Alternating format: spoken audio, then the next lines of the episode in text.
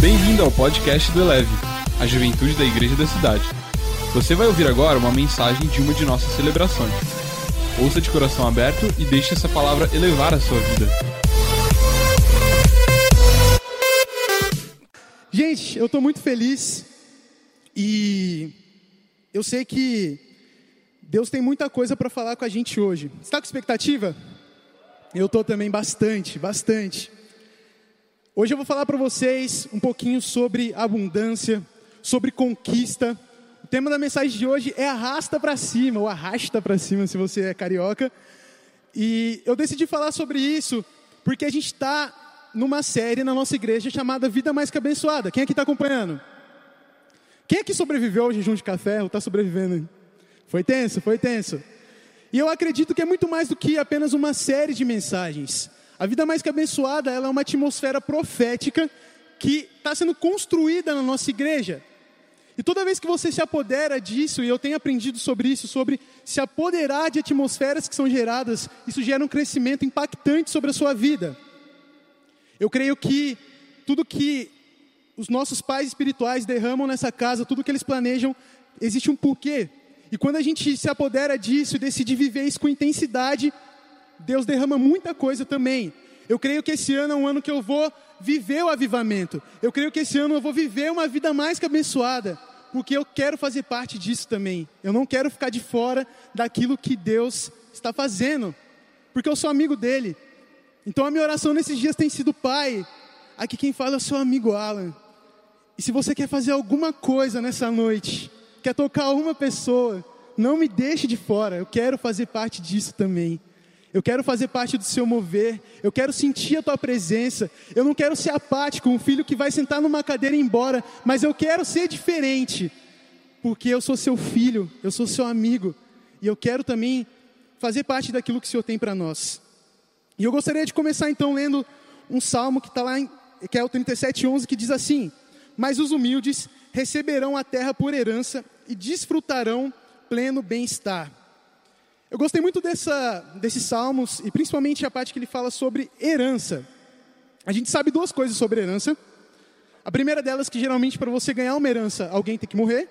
E geralmente a herança é algo grande, é algo que é muito abençoador. Heranças costumam ser ricas. E quando essa palavra fala de herança, eu estava me perguntando, beleza, qual que é essa herança? E quem que morreu para receber ela? Aquela cruz ali está vazia, não é por um motivo. Você recebeu uma herança para você viver uma vida plena, uma vida abundante, uma vida próspera, e você recebeu de graça pela morte do nosso Senhor Jesus Cristo, que morreu numa cruz, mas ressuscitou para salvar a sua vida. E você, você pode ter acesso a isso. Acesso a uma vida abundante, a uma vida plena. E eu queria então começar explicando de uma forma muito didática e muito simples como funciona esse lance de uma lógica de uma pessoa que é próspera e abundante e como que funciona a lógica de alguém que de repente quer reter para si ou que é egoísta. Nosso voluntário está aí? Chega aí, Gigi, palmas para o nosso voluntário. Obrigado, Gigi. Eu chamei você porque eu não tenho coordenação motora para falar e girar o copo. Galera, o que, que acontece aqui? Cada copo representa uma pessoa e a água que está dentro dessa jarra, ela representa aquilo que Deus vai derramar sobre a sua vida. O que acontece com uma pessoa que tem uma perspectiva de egoísmo, que quer reter para si? Pode começar a encher o copo? Talvez essa pessoa até comece a receber, receber, mais um pouquinho, mas ela retém para si, ela não quer compartilhar aquilo que ela recebe. E aí, e aí o que acontece?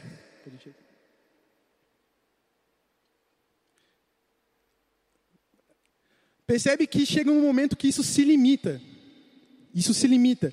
Então existe aqui algo que foi derramado, mas essa pessoa ela guardou para si. E o que, que aconteceu? Existe uma limitação, ela deixou de receber. Por quê? Porque ela não compartilhou. Agora o que acontece quando essa pessoa compartilha? Você pode virar para mim, é muito mais fácil. Vira até metade aí. Essa pessoa recebe, a pessoa que tem uma lógica e uma perspectiva abundante, próspera ela recebe e ela fala: beleza, eu não vou reter isso para mim, mas eu vou compartilhar. E o que, que acontece? Sobra um espacinho. E aí o que, que Deus faz? Eita, mais um pouco. E aí o que ela faz? Beleza, recebi mais, muito bom. O que, que ela faz? Compartilha mais um pouco. Pode ser nesse aqui também, para não ficar com ciúmes. E aí o que acontece? Sobra mais um espacinho. E o que Deus faz? Enche mais um pouco. Então o que eu quero dizer aqui? Obrigado, palmas para o nosso amigo aqui. Valeu, Gigi. O que eu estou querendo dizer de uma forma muito didática para vocês: a abundância, ela é como uma chave que vai abrir portas para tesouros no céu. Toda vez que você é abundante, toda vez que você compartilha, você abre espaço para Deus derramar mais sobre a sua vida. Você abre espaço para ter mais recursos. Você abre mais espaço para receber mais bênçãos, para ter mais direcionamentos, mais influência. Toda vez que você decide compartilhar daquilo que você tem, existe um espaço para Deus colocar e derramar um pouco mais. Que no nome de Jesus os filhos dessa casa sejam abundantes, que não retenham, que compartilhe. Você será conhecido pela sua abundância, não pela quantidade de bens e recursos que você possui na sua vida. Amém? Há duas semanas atrás eu decidi fazer isso de uma forma radical.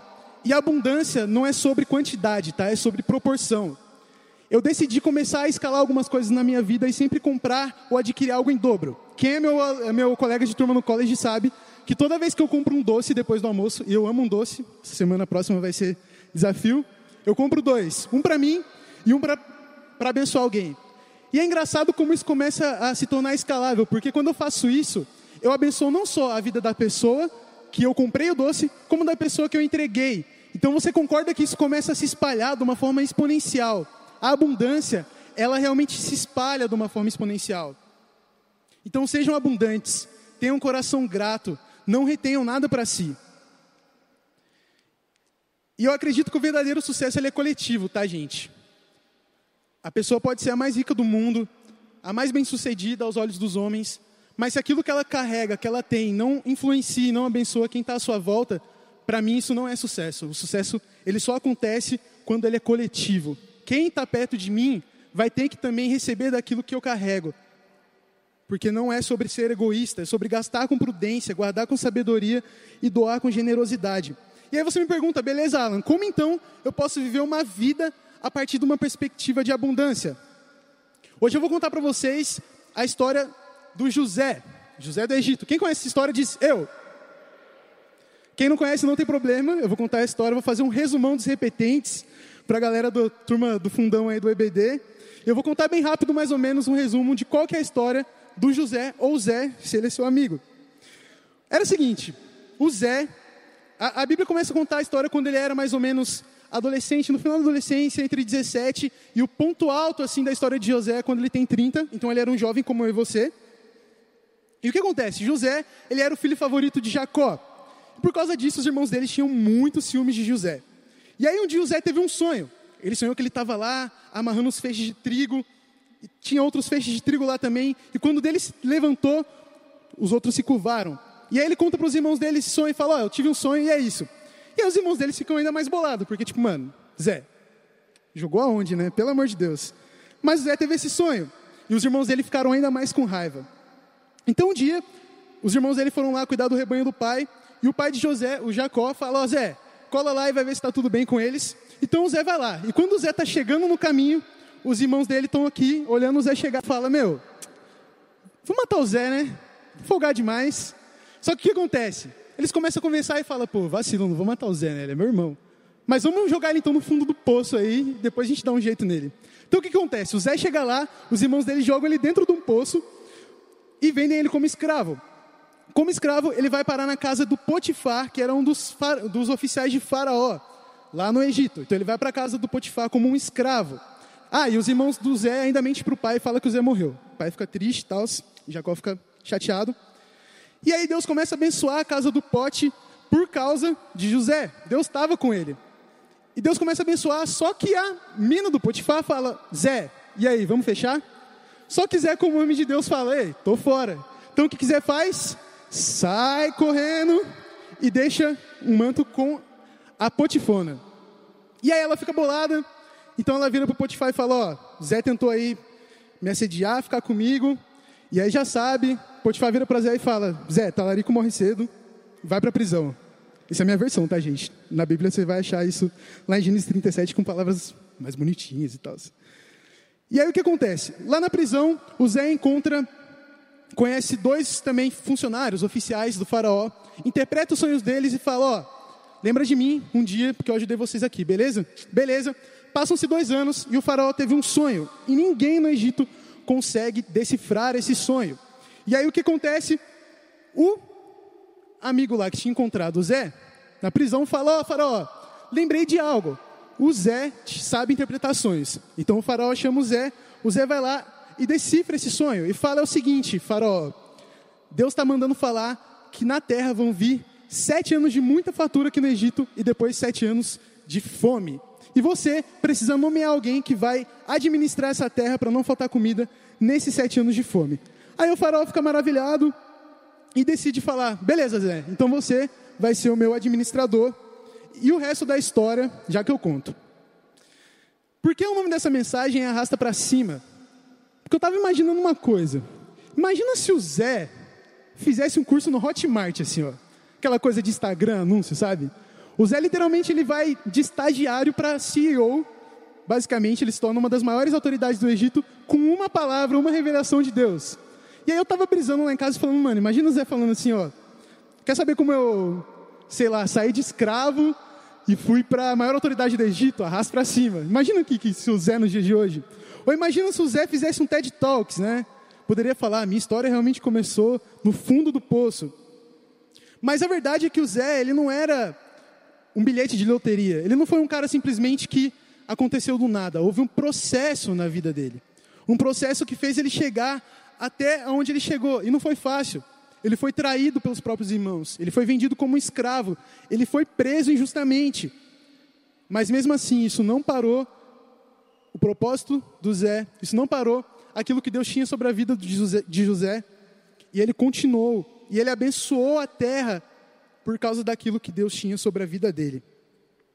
E baseado então na vida de José e nisso que a gente aprendeu, eu queria compartilhar com vocês três passos práticos que vão te ajudar realmente a ter uma vida abundante e conquistar de uma forma disruptiva.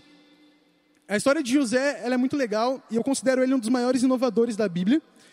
Tem um livro muito legal que, para quem gosta de tecnologia, talvez eu gostar de ler, que se chama Os Inovadores. É de um jornalista do New York Times chamado Walter Isaacson. E esse livro se chama Os Inovadores e ele conta a história bem resumida dos principais nomes da tecnologia, começando lá em 1800 e bolinha, com a condessa Ada Lovelace, depois Alan Turing, esses nomes que são os avós da computação, e chegando até nomes mais conhecidos, como Steve Jobs, Jeff Bezos e por aí vai. E eu estava pensando que se a gente tivesse um livro, versão crente dos inovadores, provavelmente o José estaria lá, porque ele foi um cara realmente diferenciado, à frente do seu tempo, que fez boa gestão daquilo que estava sobre a vida dele. E eu queria então ensinar para vocês uma ferramenta prática que vai te ajudar a conquistar ou a começar a conquistar qualquer coisa que Deus colocar na sua vida. É o código SGA. O que é o código SGA? É, é, é para ficar bem didático, tá, gente? O código SGA ele é um acróstico de três palavras: S de sonhar, G de gerar e A de agir. Sonhar, gerar e agir. Captou? Então, para a gente ficar realmente fixado isso aqui, o que é esse código, o que são essas três ações, eu vou falar algumas coisas e você vai repetir comigo: sonhar, gerar e agir. Beleza? Então vamos lá. O que fazer se eu quero passar na faculdade dos sonhos? Mas pode falar com mais, entendeu? Animação. Você é jovem. O que fazer se quero casar, mas não tenho dinheiro? O que fazer se eu desejo abrir a minha própria empresa? O que fazer para conquistar a cremosa ou cremoso 10 barra 10? E passar um perfuminho também, que também tem que ajudar. O que fazer? Essa é boa. Gente, por favor, essa piada eu pensei muito em casa. Se não for engraçada, vocês pelo menos fingem que vocês vão rir. Até o pastel de queijo tem mais carne do que eu. Quero ficar maromba. O que devo fazer? foi bom, foi péssimo. O que, que eu falei? Eu falei pro Joey que toda vez que a gente pensa numa piada e escreve, ela não dá certo. Não, não é engraçado. Mas amém, segue o baile. O que fazer para ter um ministério relevante? Sonhar, gerar e agir. Sonhe com a sua mente, gere com os seus joelhos, haja com as suas mãos. Isso é muito prático e é muito direto, que é para realmente você pensar naquilo que Deus quer derramar na sua vida. E quando você tiver um sonho, algo que de repente você se vê com dificuldade de conquistar, isso pode te ajudar e ser um bom caminho. Mas vamos então para o primeiro ponto, que é sonhar com grandiosidade. Olha lá, em Gênesis 37, 6, diz assim: Ouçam o sonho que tive. Sabe o que é legal? A trajetória de José ela começa com um sonho. E era um sonho tão maluco, tão grandioso, que isso irritou as pessoas que estavam ao lado dele. Às vezes na vida, Deus vai dar uns sonhos muito estranhos para a gente, sabe? Muito grandiosos, complicados. Que você olha e você fala, mas Deus, sério mesmo que eu consigo? Talvez o seu sonho seja algo tão ousado que se incomode as pessoas à sua volta. E foi assim com José. A trajetória dele começa com um sonho, e foi aquele sonho que fez ele chegar até o destino. E desses três passos, eu sou um cara bastante sonhador, eu tenho uma imaginação muito fértil. E para mim, sonhar é uma das coisas mais fáceis desse pra, desses três passos, na minha opinião, porque sonhar é grátis. Sonhar é grátis. Você só precisa, de repente, fechar o olho, sentar, imaginar, começar a sonhar.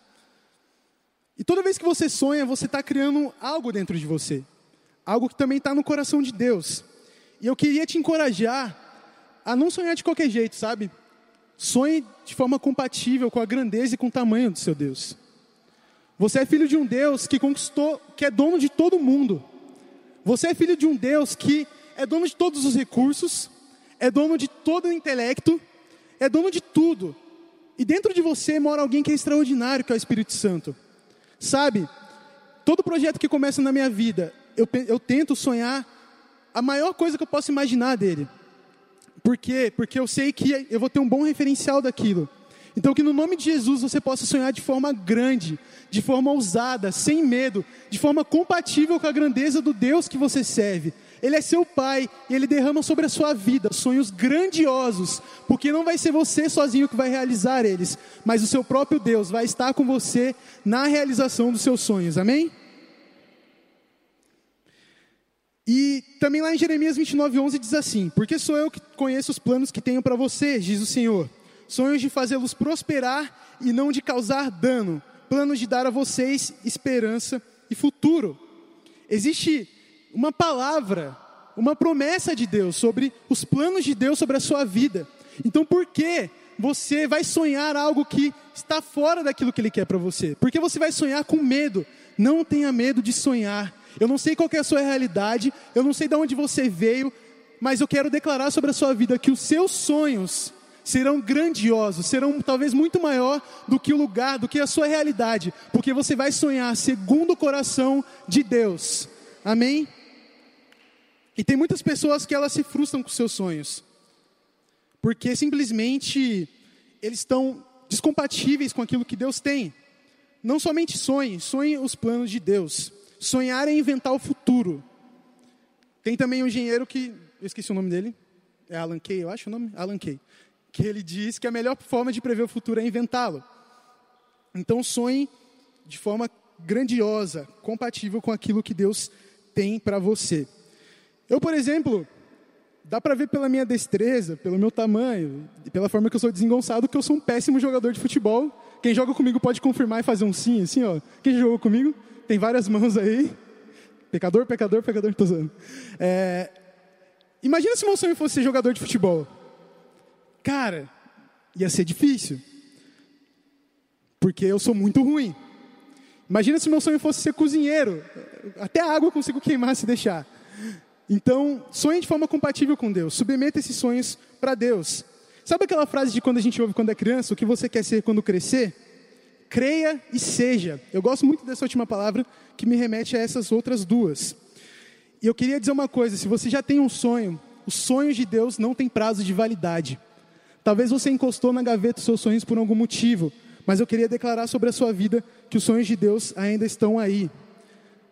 Os sonhos de Deus jamais vão morrer. Tem aquela musiquinha lá, né? Que é aquela que sua mãe ouve quando está arrumando a casa de manhã, você mora com seus pais. Mas é isso, os sonhos de Deus jamais vão morrer. e não existe data de validade. E uma coisa, tá? Sonhos não foram feitos para ser alcançados, mas para ser vividos. O seu sonho ele começa muito antes de você chegar naquele ponto ideal. Muitas vezes na minha vida eu achei que para eu viver o Alan ideal eu tinha que chegar naquele ponto. Ah, eu quero ser um cara que vai ter um milhão de inscritos no canal. Então o Alan perfeito ideal vai ser esse, mas não.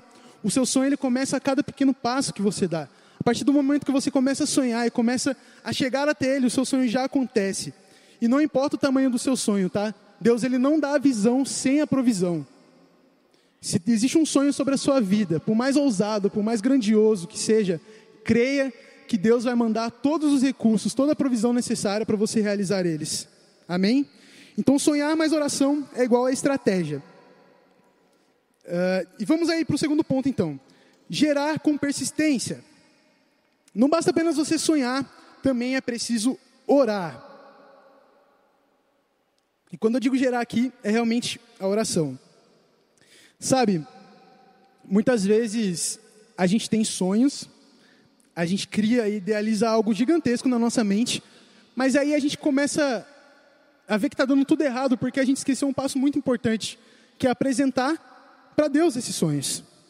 Então é muito importante que você também ore a Deus, entregue a Ele os seus sonhos e gere isso em oração, porque quando você ora, você vai ter não somente você não somente vai honrar a Deus, mas também você vai ter alguma estratégia para alcançar aquele sonho. A oração é estar à frente do seu tempo. Ela permite você vencer uma batalha sem antes mesmo ir para a guerra. Porque toda vez que você ora, Deus coloca algo dentro de você, uma estratégia, um recurso, uma ideia. Então a conta é simples: sonho mais oração é igual a estratégia. Olha lá, em Gênesis 41, 33, continuando a história, diz assim: ó, procure o Faraó, um homem criterioso e sábio, e coloque-o no comando da terra do Egito. Isso aqui é José falando para o Faraó, não somente interpretando o sonho de Faraó, mas já dando uma direção, uma estratégia ao Faraó. Deus falou isso vão ter sete anos de fome e sete anos de abundância. Então você precisa encontrar alguém que vai fazer uma boa gestão desse recurso. É mais ou menos isso que está acontecendo. Então José ele não só conhecia os sonhos de Deus, mas ele sabia o que fazer com esses sonhos. Coloque mesmo em Deus todos os seus sonhos, gere isso em oração. Olha só o que diz lá em Provérbios 16, 3. Consagre ao Senhor tudo o que você faz e os seus planos serão bem bem sucedidos. Serão bem o quê? Seus planos irão fracassar? Seus planos vão dar errado? Seus planos vão te deixar triste? Mas eles serão o quê? Bem-sucedidos. A sua oração vai te levar para um outro nível, porque Deus vai te abençoar. Existem promessas sobre a sua vida. Os seus sonhos não serão desperdiçados, porque você vai orar a Deus, apresentar esses sonhos, e no nome de Jesus, aquilo que Deus colocar no seu coração vai se cumprir. Não desista, vai se cumprir. Não desista, não desanime, não pare. Deus está com você e vai se cumprir no nome de Jesus. Pode ir mais alto que é para Jesus. Aleluia.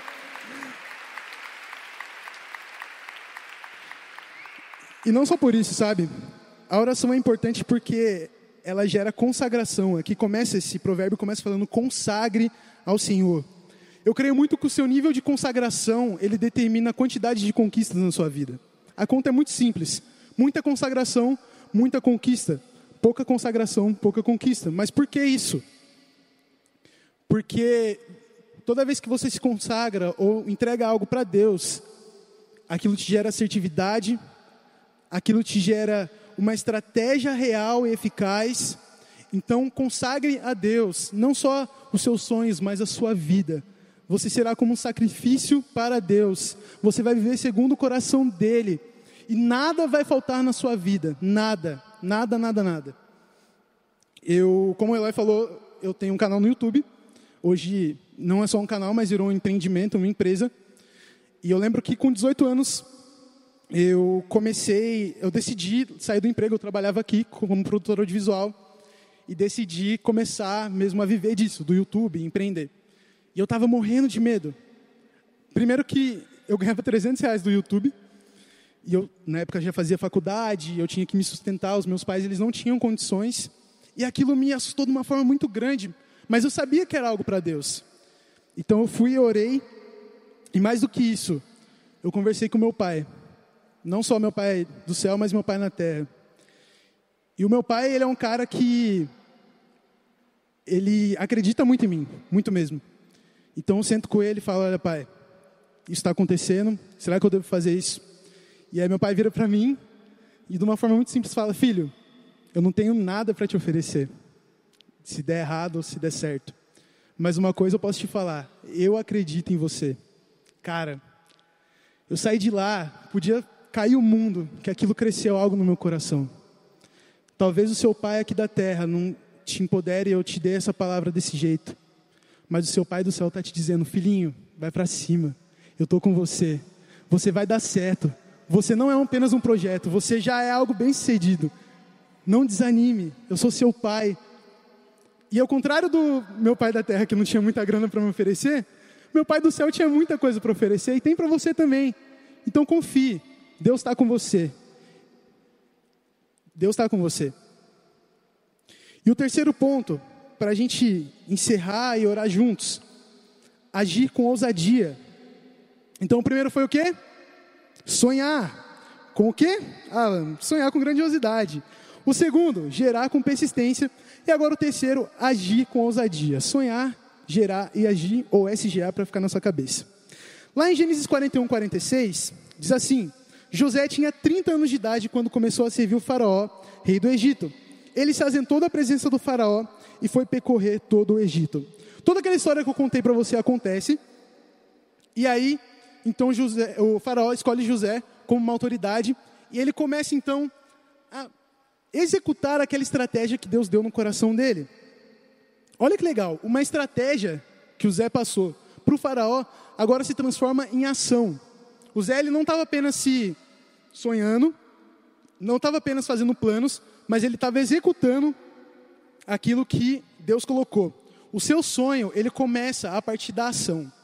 Toda vez que você faz algo, por menor que seja o passo, você já está vivendo aquilo. E você já tem que se apoderar e viver daquela atmosfera de conquista, sabe? Eu, por exemplo, tenho um sonho de casar um dia. Amém? Vai dar certo. e toda vez que eu pego, nem que seja cinco reais no meu bolso e coloco numa poupança, para aquilo, para aquele sonho se realizar, eu já estou vivendo um pouquinho do meu casamento. E se eu invisto mais um pouco, se eu trabalho mais um pouco, eu vou chegando mais perto. Mas o meu sonho, ele não vai ser aquela data específica. O meu sonho já começou. E eu vou caminhar até ele. Mas eu já estou vivendo ele conforme o caminho. Então o seu sonho ele começa a partir da sua ação. E olha que legal, o, o José aqui, ele vai por todo o Egito, ele recolhe e estoca riqueza, e aquilo que José fez em tempos de crise abençoou não só a vida dele, mas abençoou uma nação inteira. Uma nação inteira passou de não, não morreu de fome por causa de um cara que decidiu viver aquilo que Deus tinha para ele. Por causa de um cara que decidiu sonhar, gerar e agir, uma nação inteira foi abençoada. E José, ele passa por um processo e ele não se prende às correntes que acontecem através desse processo. Muitas vezes a gente está num ponto e a gente está querendo desistir, mas aquilo só faz parte do caminhar, só faz parte do, proje do projeto e do processo que Deus tem para a sua vida. Durante a história de José, a gente vê múltiplas pessoas, assim, se a gente for perceber. A gente tem aquele José que estava como escravo, no fundo do poço, esquecido, injustiçado. E a gente tem aquele José que estava abençoando uma nação. Qual José é você? Qual José é você nessa noite? Aquele José que de repente se vê travado em dificuldades, se vê triste, ou aquele José que está pronto para honrar a Deus e honrar as pessoas. Sabe? Até o povo de Israel percorreu um tempo de deserto e talvez por muitos anos eles não sabiam para onde eles estavam indo. Existiam dúvidas, existia medo, mas a palavra diz que existia uma nuvem guiando eles. Deus ele está com você, mesmo nos momentos que você tem dúvidas, mesmo no momento que você não consegue entender. Deus está com você. Que você, em nome de Jesus, seja o José abençoador e não aquele José que foi escravo, que foi esquecido. Você tem valor, Deus te ama e você vai dar certo. Você não vai sair daqui o mesmo. Você não vai sair daqui sem sonhar, sem agir, sem ter algo dentro de si queimando e te fazendo ir para o seu destino. Mas você vai sair daqui falando para o mundo, para Satanás e para qualquer um que desacreditar de você: ei, bate na massa que o meu Deus é maior, e eu vou conquistar os meus sonhos, eu vou chegar lá, e não importa aonde você estiver, não importa qual José você se sinta hoje, Deus vai estar com você. E Deus vai te levar para aquele lugar.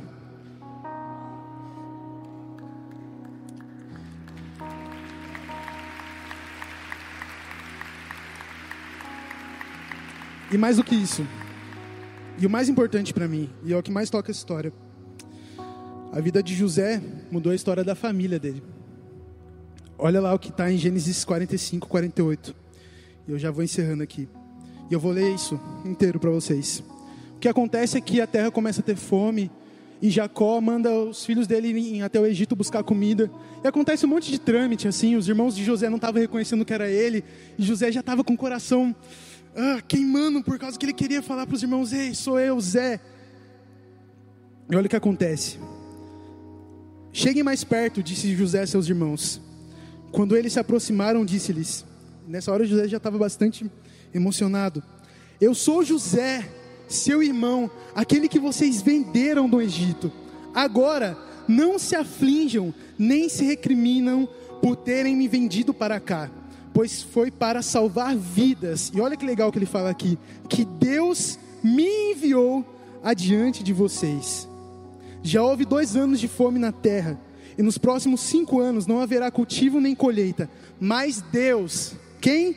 Deus. Não foi as circunstâncias, não foram os problemas, não foram as dificuldades, mas Deus me enviou à frente de vocês para lhes preservar um remanescente nessa terra e para salvar-lhes as vidas com grande livramento. E ele continua: Assim, não foram vocês que me mandaram para cá, mas sim o próprio Deus ele me tornou ministro do Faraó e me fez administrador de todo o palácio e governador de todo Egito. Cara, vocês têm noção do que está acontecendo aqui? A família de José estava passando fome. E, e ele fala: Meu, não temas, foi Deus que me mandou para cá. E José ele honra a família dele até o último instante. E sabe, eu não sei como ele se sentiu sobre a família dele naquele momento, mas eu sei como eu me senti com, com a minha. Eu me lembro que naquela, quando começou a quarentena no passado, eu sentei meus pais e falei: pai, mãe, fiquem em paz porque a partir daqui eu vou cuidar de vocês. Meu pai na época era motorista de Uber, minha mãe desempregada. E ali, desde aquele momento, eu começo a suprir as necessidades. Eu passei quase toda a pandemia fazendo isso para minha família, sem nenhum tipo de escassez, de coração. Então, na primeira oportunidade que meus pais falaram: beleza, filho, tamo junto. Eu corri no mercado, peguei dois carrinhos, enchi de tudo do bom e do melhor. Eu cheguei em casa e era tanta coisa que minha geladeira, a geladeira dos meus pais nem cabiam de tanta comida. A minha mãe, ela se enche os olhos de lágrimas e fala: Filho, um dos meus maiores sonhos sempre foi ver essa estante toda lotada. Sabe que eu lembrei naquele momento? Eu lembrei de alguns anos atrás, quando a minha família passava muito mais dificuldades financeiras e meu pai tinha que caminhar 5 quilômetros para comprar um steak de frango para eu ser a única pessoa da minha casa a ter mistura. Eu me lembrei de como eles se esforçavam para me dar tudo do bom e do melhor. Podia ser o biscoito mais barato, mas tinha. Eu me lembrei de como eles se esforçaram para pagar o meu primeiro curso de informática, que mais tarde fez eu criar o meu canal e chegar até aqui. E naquele momento, eu entendi como é bom abençoar aqueles que sempre te honraram. Eu poderia trabalhar minha vida inteira. Eu tenho 23 anos e desde os 15 eu estava trabalhando, mas eu poderia trabalhar minha vida inteira para aquele momento, para abençoar aqueles que tanto me amaram, que tanto me abençoaram, que sempre estiveram comigo. E sabe o que é mais legal?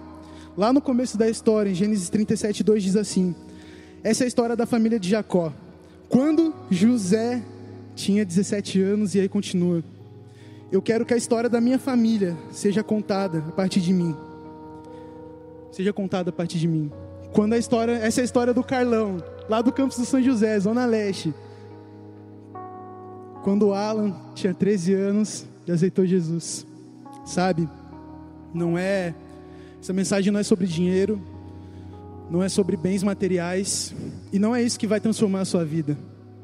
Não é um aumento, não é um emprego melhor, não é um carro melhor que vai salvar ou transformar a sua vida, mas é alguém chamado Jesus Cristo de Nazaré, que veio à terra, que morreu, que ressuscitou, para que você tivesse uma herança, para que você desse certo, para que você pudesse sonhar, para que você pudesse conquistar, para que você pudesse abençoar, para que você pudesse viver uma vida plena, abundante, próspera, feliz, otimista, uma vida de verdade.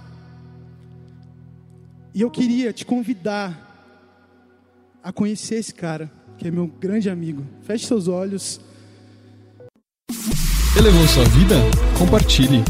Se você quer tomar uma decisão por Jesus, ser batizado, servir no Eleve ou saber algo mais, acesse elevesuavida.com ou envie um e-mail para juventude@elevesuavida.com. Que Deus te abençoe.